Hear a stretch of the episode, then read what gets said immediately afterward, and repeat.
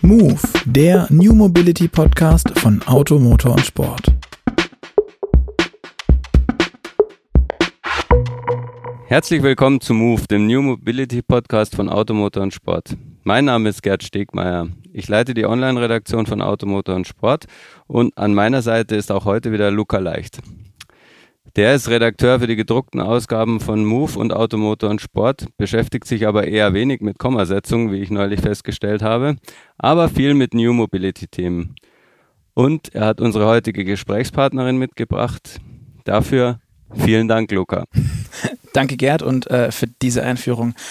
Ähm, herzlich willkommen, Susanne Hahn, Leiterin des Lab 1886, der Startup-Inkubator von Daimler. Ähm, Frau Hahn, Sie sind vom Lab 1886, 1886 oder wie Sie wollen, Deutsch oder Englisch ist beides gut. was machen Sie da und ja. was macht dieses Konstrukt? Also da gibt es eine ganz nette Geschichte dahinter, die ich Ihnen gerne erzählen kann, ähm, weil 1886 ähm, reflektiert ja das Geburtsjahr des Automobils sozusagen. Ja? Also damals haben Gottlieb Daimler und Karl Benz parallel das Automobil erfunden. Ähm, und der Gottlieb Daimler, der war in den 1880er Jahren beschäftigt bei Otto in Deutz. Äh, das ist bei Köln. Und äh, in der Gasmotorenfabrik, da haben die große Motoren gebaut für die Eisenbahnindustrie und für die Schifffahrt. Und der Daimler, der hatte damals die Idee, warum könnte man nicht kleine Motoren herstellen ja? oder entwickeln und daraus ganz neue Segmente, ganz neue Geschäftsfelder erschließen. Der Otto, der war nicht sonderlich überzeugt von der Idee und daraufhin kündigte der Daimler seinen, also wirklich High-Level ähm, ja, Manager-Kontrakt und kaufte sich vom Geld äh, der, der Abfindung dann eine Villa in Bad Cannstatt mit einem kleinen Gartenhaus und entwickelte dort mit seinem Mitarbeiter Wilhelm Maybach den ersten Einzylindermotor. Und ähm, das Motto bei uns im Lab ist jetzt auch wieder zurück zur Garage zu gehen. Nur dass es jetzt heute halt kein Gartenhaus mehr ist, ja, sondern äh, mehr oder weniger ähm, andere Locations an unterschiedlichen Orten. Also hier in Stuttgart ist es zum Beispiel äh, unter anderem ein Hangar oder jetzt äh, hier, wo wir heute sind. Ähm, und wir arbeiten immer im Pioniergeist sozusagen unserer Gründerväter weil hätte nämlich damals der Otto einen Inkubator gehabt, wäre vielleicht die Idee von Daimler im Unternehmen geblieben. Und das ist nämlich genau unser Ziel. Also wir unterstützen die Daimler AG äh, dabei, die digitale Transformation äh, zu bewältigen in einem sehr kooperativen Ansatz, also das heißt mit äh, der Unterstützung von internen und externen Partnern und äh, versuchen die Ideen auf möglichst breite Beine zu stellen und äh, stehen dafür ein, dass wir profitables und nachhaltiges äh, Geschäft oder Geschäftsmodelle eben nachhaltig äh, dann auch verankern. Mhm. Also Sie haben jetzt schon erläutert, ähm, warum ähm, Sie glauben, dass quasi Startups als Satelliten ähm, wichtig sind für ein Unternehmen. Warum ähm, glauben Sie aber, dass die nicht im Unternehmen selbst ähm, einfach stattfinden können, diese Ideen, mhm. ähm, die sie entwickeln. Warum braucht man da so ein Konstrukt mhm. drumherum oder so, ein, so eine Exklave, wenn man so will? Ja, ja. Also wir oder das Lab, das gibt es nicht erst seit ein, zwei Jahren oder so. Ähm, uns gibt es schon seit über zehn Jahren. Und äh, damals war das auch noch was Besonderes, ja. Also heute hat ja jeder, der was auf sich hält, irgendwie so ein Innovationslabor, ähm, kleiner oder größer mit unterschiedlichen Zwecken und alle haben irgendwie auch ihre Daseinsberechtigung. Ähm, und weil Sie Satellite, Satellit gesagt haben, ja, wir waren früher auch so eine Art Satellitenabteilung, die mehr oder weniger mit dem Gesamtkonzern vernetzt war. Das hatte Vor- und Nachteile. Also unter anderem die ähm, Ideen wie zum Beispiel Car2Go, unser Car-Sharing-Service oder Movil, unser Mo Mobilitätsaggregator ähm, oder Schieß Mercedes, Mercedes Me, das Digitalisierungssystem, ähm, sind hier entstanden und sind heute ja äh, zu Geschäftsmodellen herangereift, sage ich jetzt mal. Wir haben uns 2016 überlegt, wie können wir denn im Hinblick auf die Veränderungen in der Automobilindustrie da noch mehr Mehrwert leisten als Bereich und haben uns in den letzten zwei Jahren komplett transformiert. Also sind zu einem viel stärker integrierten Inkubator oder eben Company Builder geworden. Ähm, und äh, der Geschäft, also neues Geschäft identifiziert, der es dann inkubiert, also professionell testet, sage ich jetzt mal, und äh, danach auch skaliert in enger Abstimmung eben äh, mit ganz unterschiedlichen Partnern. Und ich glaube eben, dass dieser dieser Ansatz sehr wichtig ist, weil Innovation kann eigentlich nie begrenzt sein, wenn ich es wirklich ernst meine, auf einen Bereich. Ja? Bei mhm. Innovation ist das Entscheidende, dass ganz unterschiedliche Perspektiven drauf gucken. Also eigentlich aus allen Bereichen, weil mhm. ähm, wie, oder der große Vorteil äh, bei uns ist, dass wir uns komplett konzentrieren auf die Sache ähm, und dass wir end-to-end -end, äh, verantwortlich sind ähm, und versuchen, den größtmöglichen Freiraum den Teams zu geben, die dabei äh, oder die, die an ihren unterschiedlichen Ideen eben entsprechend arbeiten. Und ähm, das können Sie eigentlich dann nur sicherstellen, wenn es ein ganz unabhängiges Konstrukt ist, was aber das Beste aus beiden Welten sozusagen vereint. Also das Beste aus der, aus der ganzen Corporate-Welt, äh, Ressourcen, Know-how, lange Jahre Erfahrung ähm, und die ganze Infrastruktur, die es gibt, mit äh, der, der Startup-Welt. Und da kommt halt eher ähm, die Flexibilität, die Agilität, die Schnelligkeit äh, dazu. Und das zu vereinen und das Beste daraus zu nutzen, ähm, ist ähm, der Ansatz, den wir jetzt hier verfolgen. Jetzt haben Sie ja gerade schon gesagt, dass Startups flexibel, agil und, und derlei Dinge sind. Ähm, sie versuchen mit dem Lab ja auch ein Stück weit das, was ein Startup nicht kann, irgendwie zu bieten. Ja. Oder ihnen, ihnen zu ja. anbieten. Ja. Was ist denn das Problem von allen Startups? Sie haben jetzt wahrscheinlich ja schon einige rauf und runter gehen sehen und haben das vermutlich auch im Blick, diese ganze Szene. Ja. Was, woran scheitern Startups in ihrer, in ihren Augen? Also viele Startups äh, scheitern, scheitern am Geld, ja, am, also fehlenden Invest, ähm, vielleicht weil die Idee einfach auch nicht die ist, die letztendlich überzeugt. Ähm, und ähm, da gibt's ja unterschiedliche andere. Manche sagen sogar 99 Prozent äh, der Startups gehen kaputt. Ja, keiner weiß ja, wie viele Startups in Summe unterwegs sind und jede, jeden Morgen äh, gibt's ja fünf neue. Ähm, und ähm, aber was was wir rausgehört haben, ja, also weil es ja auch den War for Talents gibt, also wir wollen ja auch die, äh, die Talente erstmal bekommen und dann natürlich auch halten. Ähm, wir bieten den äh, Talenten natürlich auch ein Stück Sicherheit. Ja? Also das, was der Großkonzern mitbringt, jetzt äh, gehen wir mal davon aus, dass es hoffentlich den Daimler noch äh, in den nächsten Jahren immer noch gibt. Ja, 100, über 130 haben wir ja schon geschafft, aber wir gehen mal davon aus, dass das weitergeht und diese Sicherheit äh, und äh, Stabilität auch für einen selbst, das ähm, bringen wir mit und auch äh, die notwendige Unterstützung, die jetzt natürlich jemand hat, der was ganz eigenes hat, nicht ähm, hat, ja. Also da brauche er erstmal verschiedene Investoren. Äh, dann gibt's auch keine geregelten Prozesse, die so schnell wie möglich ähm, dann äh, entsprechend eingeleitet werden. Und äh, was aber natürlich ein Vorteil ist von einem Startup, ich habe total viel Verantwortung. Ja, ich bin äh, mein eigener Vertriebsmann. Ja, ich bin mein eigener CEO. Ich bin äh, end-to-end tatsächlich verantwortlich und genau das bieten wir auch in diesem Konstrukt an, so dass wir eigentlich äh, damit die die richtigen ähm, Talente ähm, ja, anziehen, mehr oder weniger. Also zumindest haben wir einen guten Zulauf jetzt äh, bekommen über die letzten Jahre. Also Sie haben quasi ähm, eine Möglichkeit in Ihrem Inkubator, also in Ihrem Brutkasten, so Startups zu machen mit einer mit einem doppelten Netz.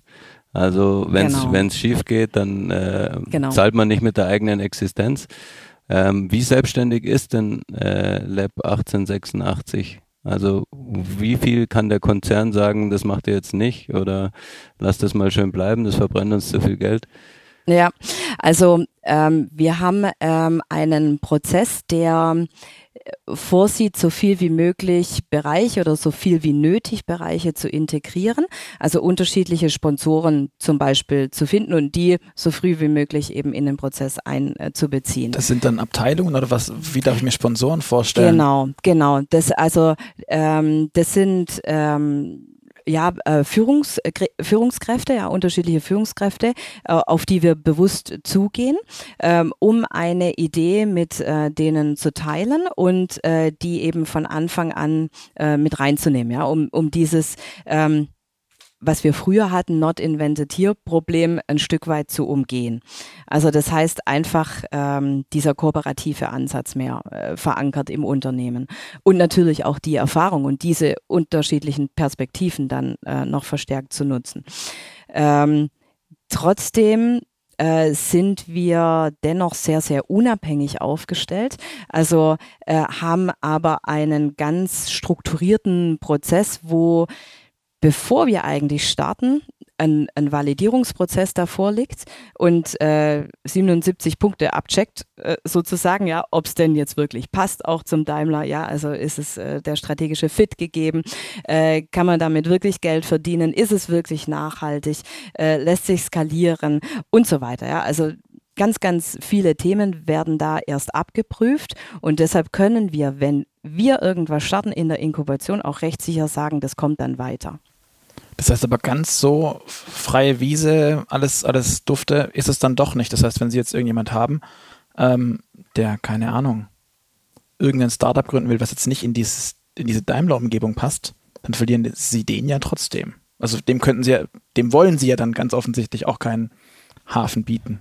Ja, also wir, wir müssen sehr oft Nein sagen, ja. Also das ist tatsächlich so, oder wir, wir bekommen sehr viele äh, Vorschläge, auch von eigenen Mitarbeitern, mhm. ähm, von, äh, von unterschiedlichen Mitarbeitern des Konzerns, weil wir sagen, wir sind grundsätzlich sehr offen, also für, oder sagen, dass die ähm, innovative DNA eigentlich in unseren ganzen Mitarbeitern drin ist, ja, und wir das Potenzial nutzen möchten. Äh, da kommen auch über unterschiedlichste Ansätze ganz viele Ideen zustande, aber die die meisten können wir ja gar nicht äh, umsetzen. Also wir wollen eben die besten umsetzen und die, die tatsächlich dann äh, eben äh, ja profitabel werden und nachhaltig eben auskalierbar sind. Also den, den Daimler letztendlich weiterbringen. Und das sind tatsächlich meistens die, die übergreifenden. Ähm, und, und das ist diese Validierungsliste. Ja, wenn wir sagen würden, wir würden jegliche Ideen fördern, ähm, dann würden wir ja gar nicht mehr glaubwürdig sein. Na gut, es dann gibt, würden wir uns verlieren. Also das Wichtige finde ich beim Thema Innovation ist auch, sich fokussieren zu können. Mhm. Und jetzt sind wir ähm, eine ganze Innovationsmannschaft, ja, die in Zusammenarbeit mit, ähm, mit internen und externen Partnern da äh, Geschäft macht, haben mittlerweile über über 30, also knapp 40 Projekte laufen im Inkubator. Und das Portfolio ist, möchte ich sagen, so gut wie es in zehn Jahren noch nie war. Das ist geschuldet dieser, dieser Unterstützung, ja, die wir bekommen dadurch, also weil wir es eben auf die breiten Beine stellen. Ähm, also man, man will mit uns arbeiten und ähm, und es ist äh, geschuldet auch dieser Auswahl, ja, dieses, dieses Prozesses. Also was nehme ich wirklich rein, worauf setze ich meine äh, Top-Spezialisten mhm. und, und wie teile ich das auf? Und das ist entscheidend, ja. Ähm, glauben Sie denn, ähm, dass der Prüfstein Kommerzialisierung und Geld letzten Endes, also Verdienstmöglichkeiten, ähm, wirklich immer hilfreich ist. Also wenn ich mir jetzt mal Car2Go anschaue, das, äh, das sind wir uns, glaube ich, alle einig, wenn wir es nutzen, das ist eine super Sache. Aber ähm, wirklich profitabel ist es ja für einen Konzern immer noch nicht, soweit ich die Zahlen kenne. Ähm, trotzdem ist es ein, ist eine super Innovation, auf die sicher keiner verzichten will. Ähm, würde das denn durchgefallen sein oder hat man damals ähm, sich was vorgemacht, was, was äh, die Rentabilität angeht?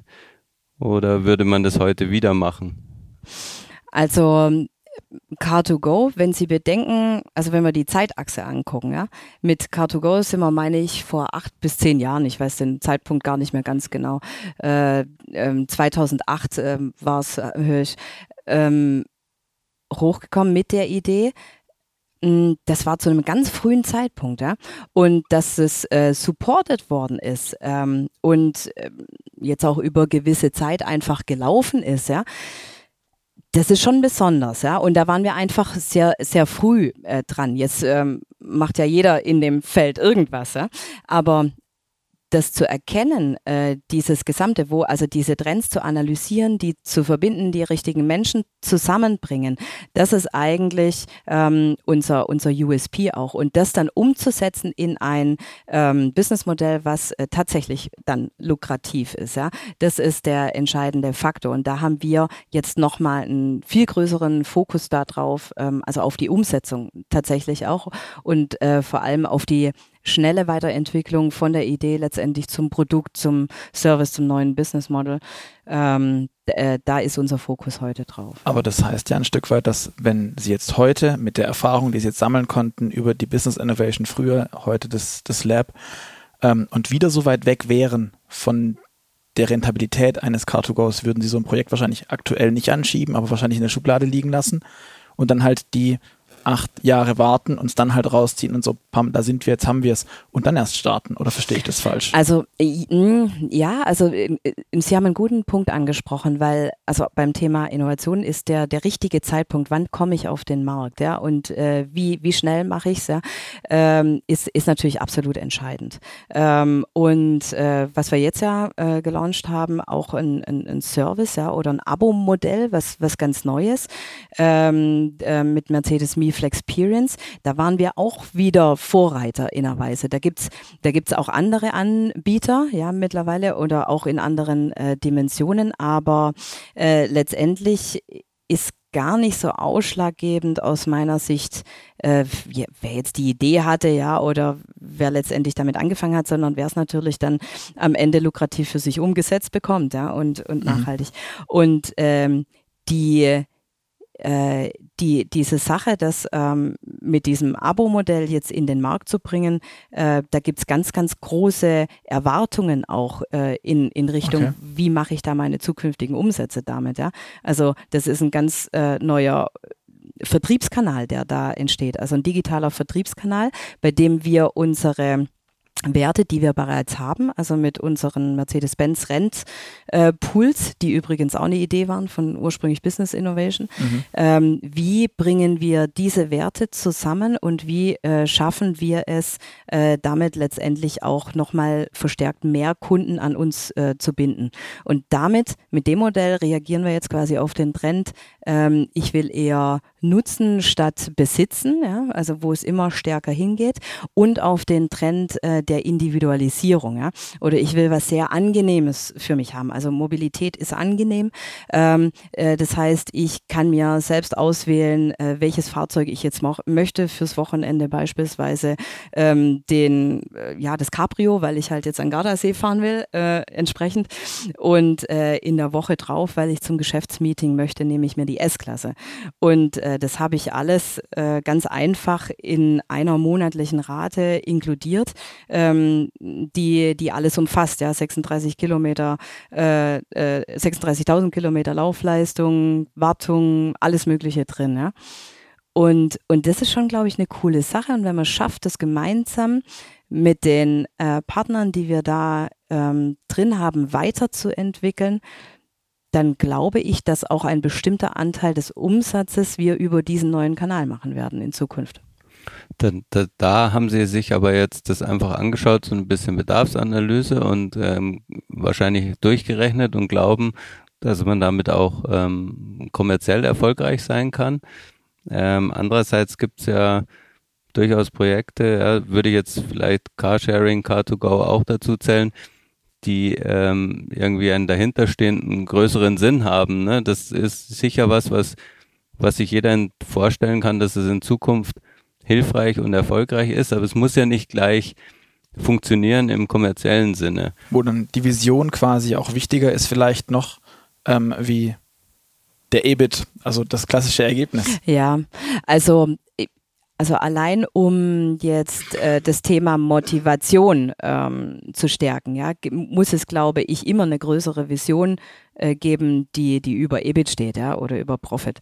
Ähm, aber letztendlich haben wir ja auch eine Kultur hier oder wollen eine Kultur schaffen, in dem das Arbeiten sehr, sehr viel Spaß macht. Ja, also so eine Wohlfühlkultur. Aber nichtsdestotrotz ähm, denke ich, dass wir dabei oder wir verfolgen natürlich ein klares Ziel. Ja, wir wollen einfach schneller von der Idee nachher zum funktionierenden Business Model kommen. Und ähm, das ähm, bei, bei alledem, ja, mit großen Visionen und so weiter, ist es natürlich schon noch ein Faktor, der bei uns auf jeden Fall dahinter steht. Wie machen Sie das? Sie sind seit, ich glaube, rund 15 Jahren, habe ich bei LinkedIn gesehen, meine ich etwa bei Daimler, in diesem riesigen, riesigen Konzern ja. mit, ich weiß nicht, 280.000 Mitarbeitern oder sowas in der Art. Ja. Ähm, woher wissen Sie, wie ein Startup funktioniert, wenn Sie jetzt hier Startups betreuen? Ja, also seit, seit über 18 Jahren sogar jetzt. Okay. also ein absolutes Urgestein. Ähm, aber in ganz unterschiedlichen Bereichen. Ne? In der Entwicklung, in der Produktion, in HR. Also das, äh, ähm, also ich glaube, man das Wichtigste ist das Netzwerk in so einer Funktion, ja. Und äh, zu gucken, wo wo kriege ich es denn dann nachher intern verankert? Wie kann ich damit äh, vielleicht äh, externe Investoren gewinnen? Und das interne und externe Netzwerk ist auf jeden Fall ähm, das Mitentscheidende. Äh, und dann haben wir ganz viele Mitarbeiter, die rein nur aus der externen Welt kommen, ja, die da ihr Erfahrung, Erfahrungswissen einbringen. Und äh, ich glaube, die Kombination aus, aus beidem macht es. Ja. Okay, Sie, Sie wirken auch jetzt die ganze Zeit sehr, sehr euphorisch, wenn es um Startups geht und um dieses Gründen. Haben Sie selbst schon mal was gegründet oder und wenn ja, was? Weil ich meine, ich glaube, jeder hat irgendwie den Traum von einer eigenen, also ich zumindest von einer eigenen Kneipe, den habe ich regelmäßig immer Echt? wieder. Ähm, okay. oder, oder jeder hat wahrscheinlich sein anderes ja. Ding oder, oder so eine Kaffeeape fände ich ganz nett.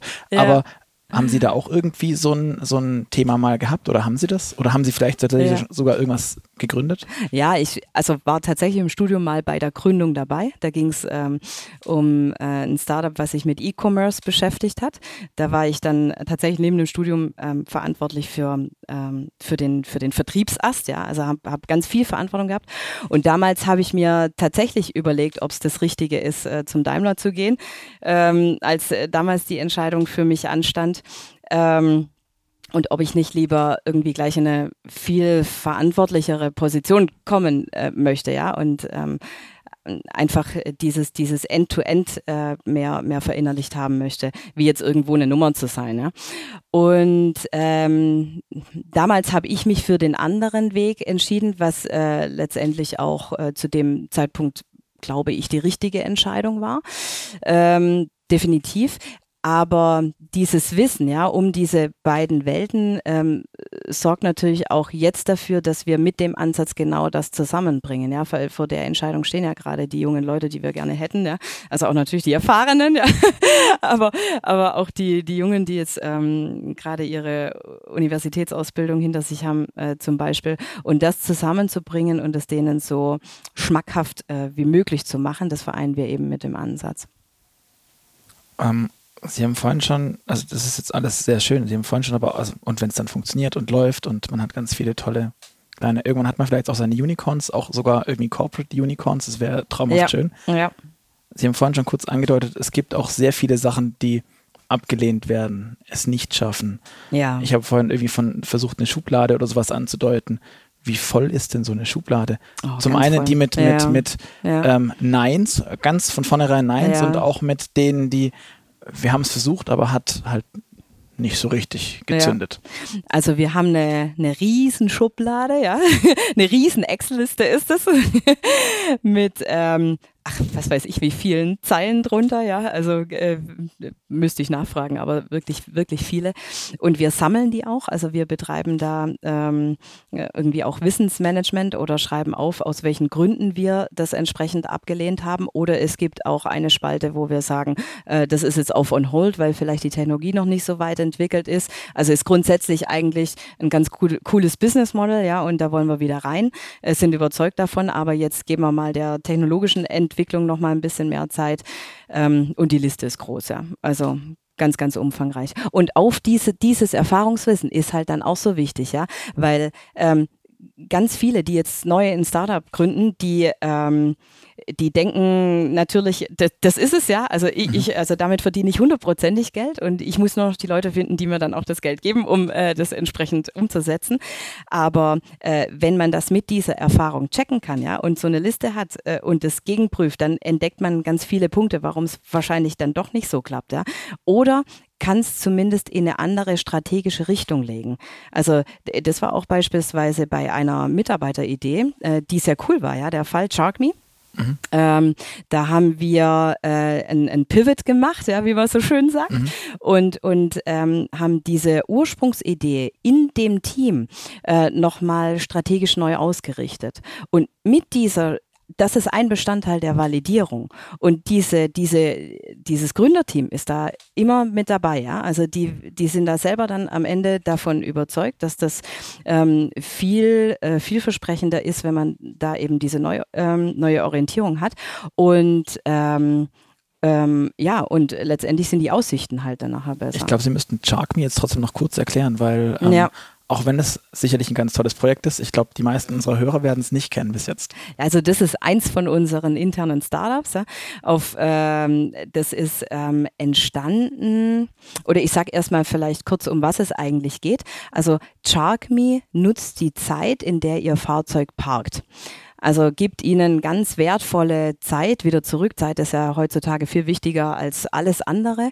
Ähm, und äh, sie können in ihren Kofferraum, Kofferraum äh, via ihres äh, Smartphones, also via, äh, via einer Applikation, ähm, unterschiedliche Services beanspruchen. Also sie können sich ähm, Lebensmittel ins, ins Fahrzeug liefern lassen, in den Kofferraum wird gekühlt da reingeliefert, Getränke. Äh, sie können den Reinigungsservice beauftragen, äh, die Wäsche abzuholen und die frisch äh, gewaschene Wäsche dann wieder in den Kofferraum zu bringen.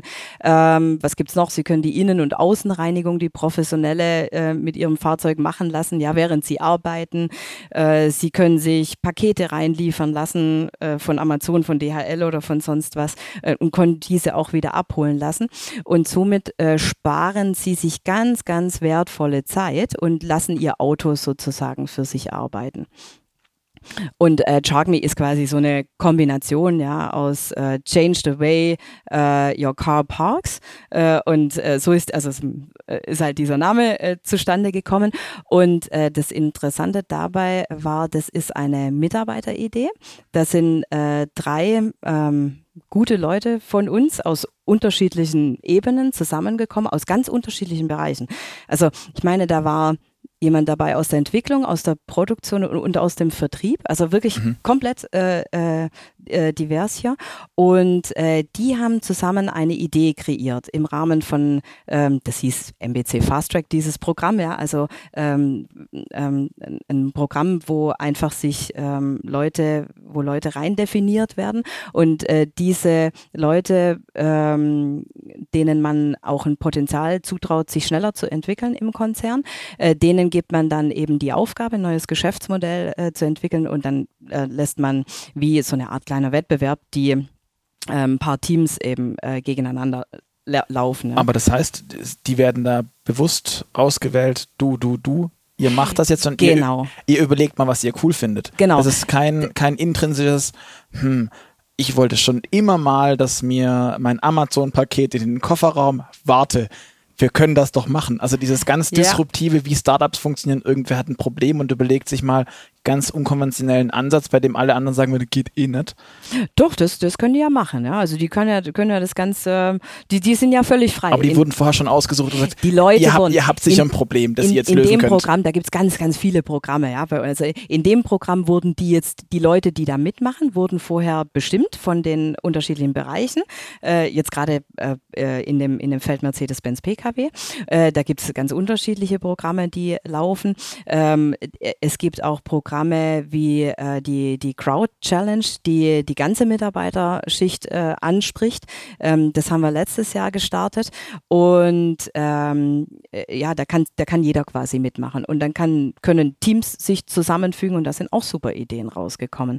Also das, das Wichtige für uns ist gar nicht so, woher kommen die Ideen, ja. Äh, das Wichtige für uns ist nur, wir wir wollen eben die richtigen Ideen und die richtigen Mitarbeiter dann aus diesen verschiedenen Programmen jetzt rausnehmen. Ja? Und dann denen die Möglichkeit geben, im äh, Lab oder unterstützt mit den Ressourcen, mit den richtigen Leuten, mit der Erfahrung, ja, mit den Excel-Listen dahinter, die wir da haben, ähm, dann äh, dahin bringen, dass sich daraus wirklich was Gutes ähm, entwickelt, wo wir nachher dann sagen, in so einer Art Höhle der Löwen, wir nennen es jetzt Shark äh, Tank. Ähm, ähm, da gibt's dann. Das klingt auch brutal. ganz böse, ja. nee, ist gar nicht, ist gar nicht so schlimm, ja. Aber ich meine, natürlich muss man, muss man auch da mit einer Ablehnung rechnen, ja. Aber wir gucken schon drauf, dass man die richtigen Teams dann auch entsprechend vorbereiten und äh, dass man nur mit den entsprechend vorbereitenden Ideen auch äh, in Richtung Shark Tank gehen. Also wenn wir wirklich vermuten, da könnte was dahinter sein, äh, wo dann unterschiedliche Bereiche auch investieren können. Nur noch mal kurze Rückfrage. Die Leute, die ausgewählt werden oder die da quasi reingestoßen werden, sind es die, die die Ideen hatten oder ähm, sollen die die Ideen dann entwickeln, wenn sie ausgewählt worden sind? Also bei uns ähm, gilt, ähm, das gibt es auch wieder unterschiedliche Programme, ja, bei, also beim, beim Daimler in Summe. Ähm, wir entwickeln Ideen selbst, also die wir selbst kreieren und holen dann unterschiedliche Leute dazu, die wir brauchen. Das gibt es. Oder ähm, im Idealfall kommt ein ganzes ähm, Team zu uns, also was äh, mhm. äh, gemeinsam eine Idee kreiert hat, die vielversprechend ist. Und ähm, wenn wir jetzt nachher beispielsweise diese Firma ausgründen, dann könnten die das Management-Team abbilden. Ja? Oder der Ideengeber könnte der nächste CEO werden von, von der Idee, die er dann eben durch den Inkubationsprozess gebracht hat und wird von uns dabei unterstützt. Und das mobilisiert die richtigen Talente, weil sie kriegen ähm, unternehmerisches Denken da rein. Also das mobilisiert jetzt nicht unbedingt die Leute, die gerne halt irgendwo im Marketing oder im Vertrieb oder sonst wo äh, ihren Job machen, ja, und damit glücklich sind, sondern das mobilisiert die Leute, die end-to-end -end an irgendwas arbeiten wollen, wo vielleicht eine größere Vision auch dahinter steckt. Wie erklären Sie denn das? Einem Abteilungsleiter, der jetzt sein Mitarbeiter, vermutlich ist es ja ein mhm. fitter, ja, toller genau. Mitarbeiter, der wahnsinnig ja, leistungsfähig ja. ist und exakt der richtige Punkt. Der, der, der Traum eines jeden Chefs. Und dann kommen Sie, den nehme ich dir jetzt weg. Wie machen Sie das? Also genau. Erstmal gibt es tatsächlich auch viele Abteilungsleiter, die sich da mitbewerben. Also was ich erstaunlich finde, okay. ja, also sind also nicht nur Mitarbeiter auf äh, Sachbearbeiterlevel, sondern sind tatsächlich ähm, sogar Centerleiter, die sich teilweise dafür beworben haben. Also denen ist einfach langweilig. Äh, Nein, nein, das würde ich viel positiver würde ich das formulieren. Ja, die wollen sich beteiligen an der digitalen Transformation des Unternehmens. Ja, die wollen äh, Bestandteil des Wandels sein. Ja? und wollen äh, eben vielleicht auch ein Stück Freiheit haben, ja, ihr Thema umzusetzen, an das sie glauben, was ja an sich schon motivieren kann. Ähm, und äh, aber das andere Thema, ja, wenn wir jetzt einen äh, Top-Mitarbeiter da einem Abteilungsleiter wegnehmen, das ist tatsächlich schon vorgekommen. Und äh, da haben wir zusammen mit HR einen Prozess entwickelt, äh, der äh, beide Seiten wieder glücklich macht. Ja, letztendlich. Also der, der arme Abteilungsleiter, der muss äh, tatsächlich dann auch relativ schnell seinen Mitarbeiter gehen lassen.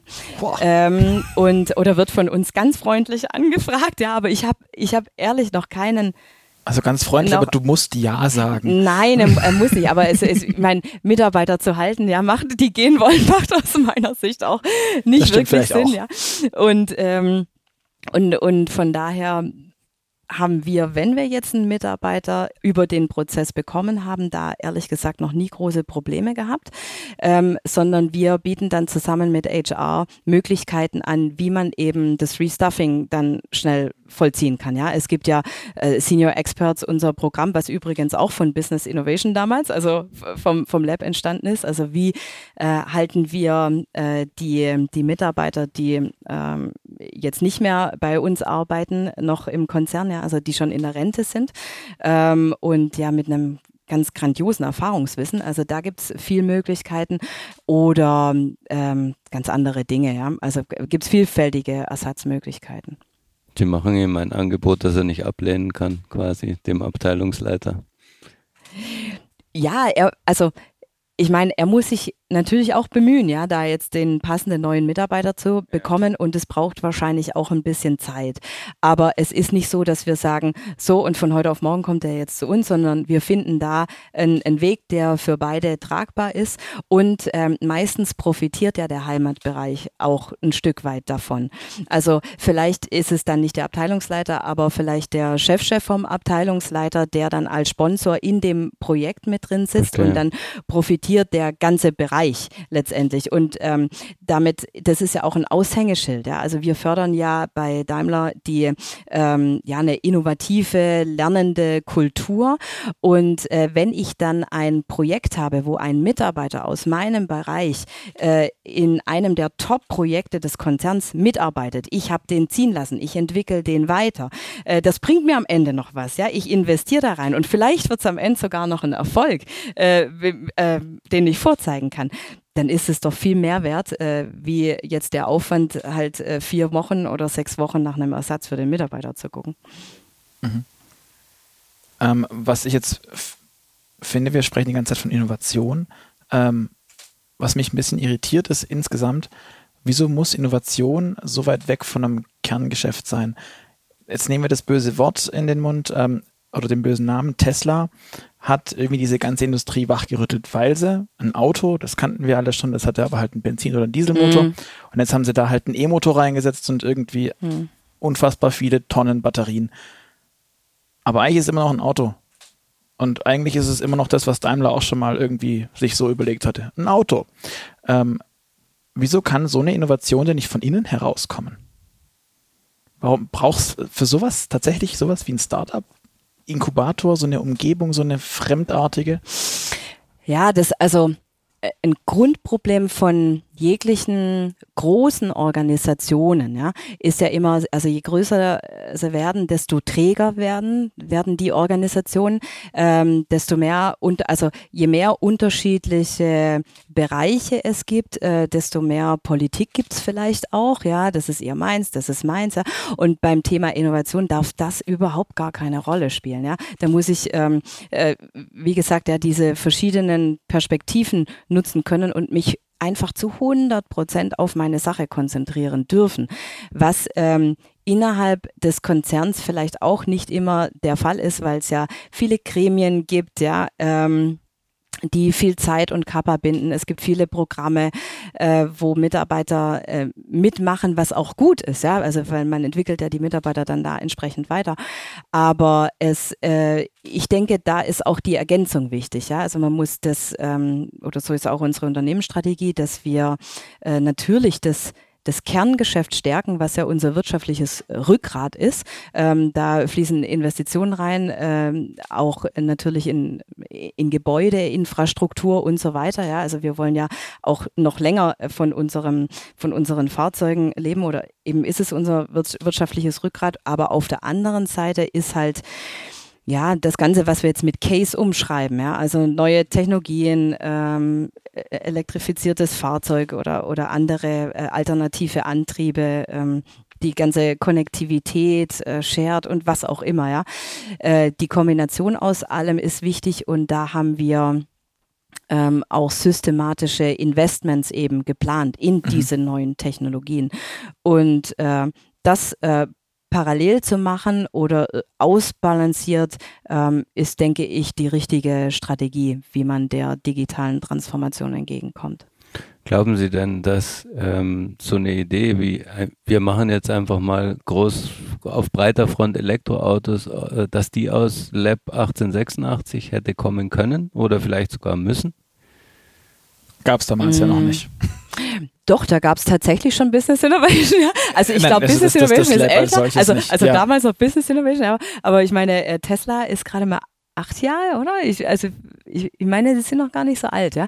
Und äh, aber mh, mm, also das ist eher, oder wir sind ja fokussiert auf Geschäftsmodelle, abgeschlossene Geschäftsmodelle, ja, mit denen ich dann entsprechend äh, Geld verdienen kann oder eine größere Vision verfolge. Ja. Ähm, die, ähm, das Wichtige ist, dass natürlich diese in Innovation oder die getriebene Innovation auch äh, entsprechend in den Business Units, sprich in der Entwicklung verankert ist. Ja? Also das heißt, äh, wir beschäftigen uns jetzt hier nicht mit unterschiedlichen Antriebstechnologien. Ja? Wir haben tatsächlich äh, Projekte, äh, in welchen alternative Antriebe eine sehr große Rolle spielen, also die auch sehr, sehr lukrativ werden wahrscheinlich in Zukunft, ja, hoffen wir. Aber ähm, über die reden wir noch nicht, um Ihre Frage gleich vorwegzunehmen. Und ähm, aber jetzt, dass wir das Fahrzeug hier nochmal neu entwickeln, ja, das ist nicht unsere Aufgabe. Dafür gibt es tatsächlich R&D. Hm. Das, das ist zu nah, also zu tief im Kernbereich des, des Unternehmens genau, ähm, für genau. Lab 1886. Absolut, absolut, ja. Okay. Glauben Sie, man könnte so ein, so ein Inkubator auch, also weil trotz allem wollen Sie ja irgendwie, dass man ein, dass das Unternehmen innovativ bleibt und so ein ja. Inkubator ist ja quasi hyper innovativ. Könnte man, um so ein, so ein riesiges Unternehmen auch noch innovativer zu machen oder schneller innovativ zu machen, aus dem Inkubator quasi in den Kopf eines Unternehmens sitzen? Oder was wäre da die Schwierigkeit dran? Wie, was meinen Sie mit Kopf eines Unternehmens? Und die Führung entfernen wir den Vorstand und setzen den Inkubator rein. Oh je. oh je. Denken Sie mir bloß nicht in den Hund. nee, nee. Nee, äh, ich, na, nein, das ist sicherlich nicht der richtige Weg. Ja. Also ich glaube, so wie wir momentan aufgestellt ja, sind mit diesem kooperativen, integrativen Ansatz, ja, den wir haben, das ist ähm, das Optimum, um dabei zu unterstützen, ja, diese digitale Transformation zu bewältigen. Ganz, ganz äh, wichtig ist eigentlich auch, dass der Gesamtkonzern so, so mhm. wird. Ja. Und äh, da Dabei können wir lediglich auch nur unterstützen. Äh, dabei können wir beispielsweise Mittel zur Verfügung stellen, wie unser, unser High Five. Äh, ich weiß nicht, ob Sie das kennen. Das filtert quasi die ähm, Fachpresse, was neueste Technologien angeht und was die Startup-Szene angeht, nach den Top 5. Ja? Also wo wir denken, die könnten vielleicht zu Daimler passen, ja, die, da ist die Technologie weiterentwickelt, ähm, da ist ein intelligenter Algorithmus drüber gelegt und ein, und ein paar schlaue Leute gucken sich das an, ja, und äh, dann schicken wir das, dann verteilen wir das quasi an die Leute, die äh, innovativ im Unternehmen tätig sind. Und das sind mittlerweile ganz schön viele. Ähm, und das äh, gibt Impulse in die Mannschaft, die glaube ich, schon ein Stück weit dafür gesorgt haben, dass tatsächlich auch viele Dinge in unseren Produkten zu finden sind. Ja? Okay, das heißt aber für mich jetzt trotz allem, muss ich gerade sagen, auch, dass viele im Unternehmen an ganz vielen Stellen irgendwie hochinnovativ arbeiten. Absolut, ja klar. Ähm, dass es ein bisschen wie eine Revolution von unten klingt für mich. Ja, ich, ich, glaube, das ist so, so von unten und von oben beides. Ja, also es macht ja Spaß in so einem innovativen mhm. Umfeld ähm, zu arbeiten und ähm, der also es gibt auch ganz viele Innovationshubs und Daimler bei uns innerhalb des Konzerns und ähm, Daimler reagiert eben mit dieser Vielzahl von Innovationshubs auf äh, den digitalen Wandel entsprechend so, ja. Also dass wir, dass wir da ganz viel davon haben und äh, auch einen gewissen Wettbewerb vielleicht intern laufen haben, ja. Warum nicht? Ist, ist auch eine, ist eine Strategie, ja. Okay. Ja. Wie ist denn das allgemein? Ähm, Sie leiten mit diesem, mit diesem Brutkasten, in dem wir uns ja hier auch gerade befinden, in, in Leinfelden, Echterding, ähm, kann man das so sagen, die Rasselbande des Unternehmens. Also wir sind jetzt vorhin hier durchgelaufen, durch diesen, durch diesen ja. Kringel. Wir sind hier insgesamt auf vier Stockwerken, glaube ich. Ähm, nee, hier, hier nicht. Ein bisschen nee, nee, nee. Noch. Machen Sie also, das nicht größer. Also, es ist nur, nur ein Stock hier. Aber ja, wir, genau, das wir Lab, sind, aber hier sitzt ja, doch Car2Go und ja. hier sitzen noch andere ähm, Projekte des Unternehmens. Ähm, ist es schwierig, diese jungen Wilden im Zaun zu halten? Weil ich nehme an, die sind häufig auch Forscher und ja. wollen mehr als der Sachbearbeiter in der Marketingabteilung, der zufrieden ist mit dem, was ja. er dort hat. Ja, zum Glück wollen die mehr, ja. Also wir äh, wir haben schon da ganz unterschiedliche Charaktere bei uns. Wir haben ganz, ganz unterschiedliche Persönlichkeiten. Und da, da crasht es auch ab und zu mal, ja. Also von, vor allem, wenn wir dieses Konstrukt haben, wenn jetzt da welche aus der, aus der Corporate-Welt ähm, auf dieses ähm, Startup-Welt-Team äh, trifft, ja. Und äh, dann man sich erstmal einigen muss. Aber ähm, das erzeugt äh, Reibung und das äh, ähm, versuchen wir dann in die richtigen Bahnen und in positive Energie zu wandeln, ja, sage ich mal. Und äh, bei uns ist es so, also jetzt meine Führungsspanne ist auch relativ hoch. Also die Mitarbeiter haben haben sehr, sehr große Freiheiten, was ja grundsätzlich sehr gut ist, auch beim Thema Innovation. Und äh, es gibt aber dann wieder sequentielle Meilensteine, wo eben berichtet wird über den Fortschritt eines Projektes. Ja? Also irgendwie werden sie dann schon am Erfolg äh, gemessen. Ja? Äh, vor allem, wenn es dann darum geht, jetzt äh, neu zu investieren. Und da gucken wir genau äh, eben dann drauf. Aber grundsätzlich kann man sagen, haben die hier viele Freiheiten und man kann sich selbst verwirklichen hier, ja. Im Sinne des Unternehmens. Also wir sind uns absolut der Verantwortung natürlich bewusst, die das Ganze auch mit sich bringt. Und äh, so sind die Mitarbeiter auch ausgerichtet. Aber so jung und wild klingt es jetzt für mich nicht mehr, muss ich sagen. Ha, es ist professioneller geworden, würde ich jetzt mal sagen. Ja? Also es, es muss professioneller werden, weil es muss ja letztendlich was rauskommen dabei. Ja? Also, also so ganz, äh, also laissez-faire ist es nicht. Ja? Wenn Sie jetzt äh, das ansprechen, es ist, würde ich mal sagen, eine Kombination aus ähm, sinnstiftender Führung, ja, auch nichts Neues, ähm, der, der richtigen Kommunikation. Kommunikation ist enorm wichtig, ja. Also ich, also oder die Vision vorgebend, den entsprechenden Freiheiten und ähm, Unterstützung zu leisten. Ja? Also wo jetzt äh, das entsprechende Team nicht mehr weiterkommt, da entsprechend mit Unterstützung äh, beiseite zu stehen und dann ähm, ja äh, Kontakte halt herzustellen und so weiter. Das ist, das sind, glaube ich, Erfolgsfaktoren, ja, wie sowas erfolgreich laufen kann. Für Sie persönlich ähm, ist es ja auch so, also Sie sind ja quasi an der Brücke zwischen dieser Corporate-Welt und Ihrem Start-up-Verein, ähm, sage ich jetzt mal.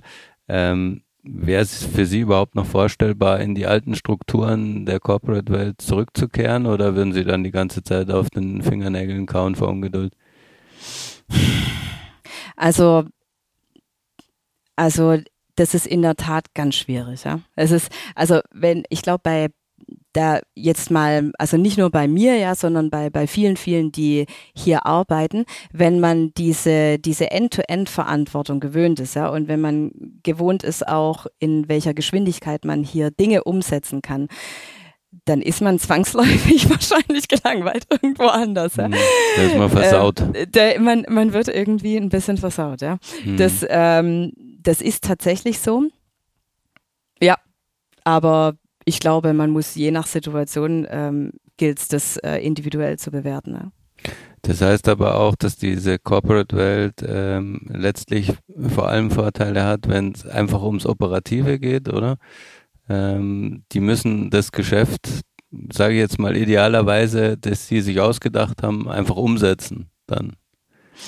Genau, ja, was heißt, oder ähm, also die Corporate-Welt ist äh, dafür da, die, die Infrastruktur ja zu geben, die, die Ressourcen, ja, das Know-how ähm, und, ähm, und letztendlich die Teams, die wir da zusammensetzen, das sind ja unterschiedliche Leute eben aus dieser Corporate-Welt ähm, und unterschiedliche Leute aus der Startup-Welt und also ganz viele unterschiedliche Perspektiven. Und ähm, das Team läuft dann nach dem neuen Ansatz so weit, dass es eben auch letztendlich da eine Ausgründung mit begleiten kann, ja, und wirklich dann für ihren Erfolg selbst einstehen können.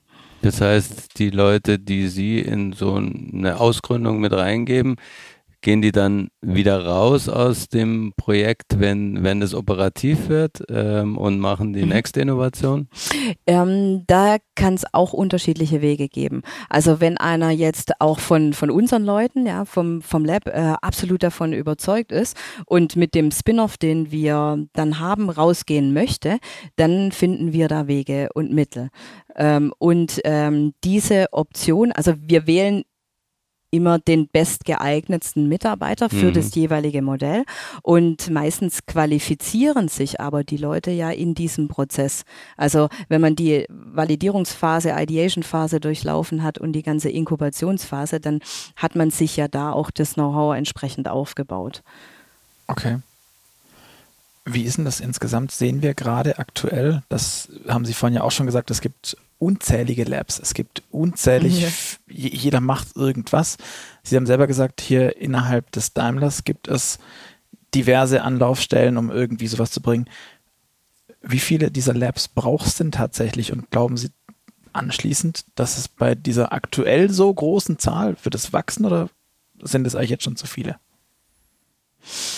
Also da mag ich mir mal kein Urteil darüber erlauben, ja, weil es da auch ganz, ganz unterschiedliche Ausrichtungen gibt und ganz unter unterschiedliche Ziele verfolgt werden. Und äh, wenn man jetzt äh, die verantwortlichen Personen befragt, da, ähm, da gibt es dann eben die Daseinsberechtigung, ja, äh, mhm. entsprechend. Mm für uns kann ich sagen, ähm, dass wir unsere Daseinsberechtigung ähm, haben, dann, wenn wir ein sehr, sehr gutes Projektportfolio zusammen haben, ähm, was äh, eine gute Aussicht auf Erfolg ähm, hat und entsprechend die ähm, Firmen, die dann eben das umsetzen sollen, auch ausgegründet haben. Ja. Da, da liegt unser ähm, Fokus drauf und äh, ja, letztendlich dann das entweder verankert haben oder äh, eben dann ganz eigenständige Firmen sind. Dann frage ich anders, besteht dann nicht die Gefahr, oder braucht man nicht doch vielleicht immer wieder neue dieser Labs, weil die Gefahr besteht, dass auch ein Lab 1886 ja.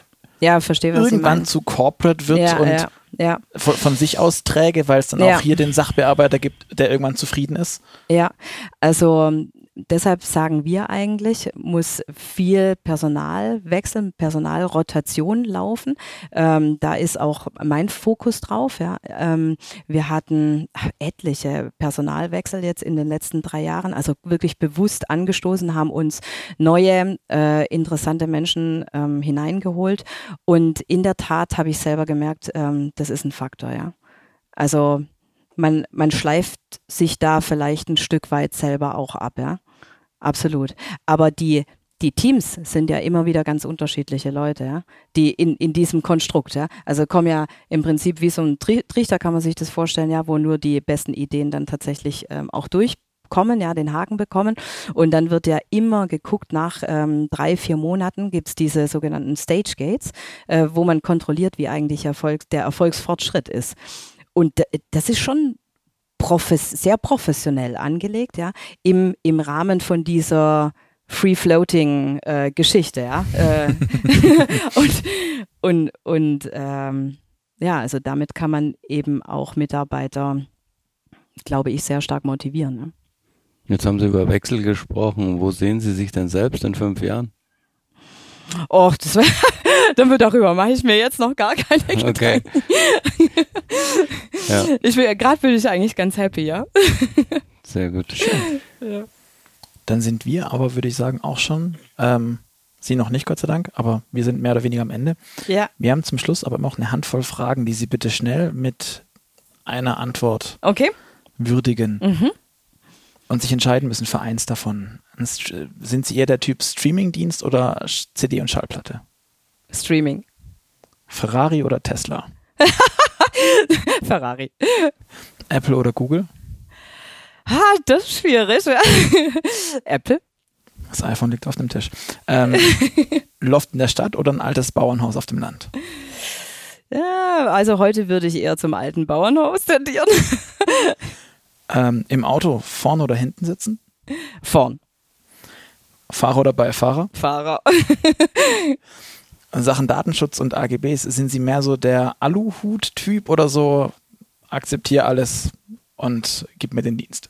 Da bin ich mehr diejenige, die schon auf Sicherheit geht. Ja, das bringt meine Rolle mit sich. Eher der Typ Fliegenfischen oder Motorradfahren? Mm, Motorradfahren. Star Wars oder Star Trek? Wir sind ja hier in einem Techie-Bereich. Star Wars. Kaffee oder Tee? Kaffee. Zu viel. Steak viel oder Falafel? Äh, Steak. Und ich mag Falafel auch. und eher eine Nachteule oder eine Lerche? Nee, äh, mittlerweile eine Lerche, ja. Also so, das ändert sich ja auch immer nach Lebenssituation, ja. Aber gerade eine Lerche, ja. Alles klar. Dann nochmal vielen lieben Dank für das Gespräch, für die vielen tollen ähm, Antworten. Sehr gerne, danke Ihnen, ja. Ich sage auch herzlichen Dank. Für die Zuhörer, das war der aktuelle Move Podcast. Wir hören uns wieder in zwei Wochen. Ähm, wieder am Freitag. Wenn es euch gefallen hat, liked, vergebt Sterne, kommentiert. Wir freuen uns auf euer Feedback. Bis dahin, wiederhören.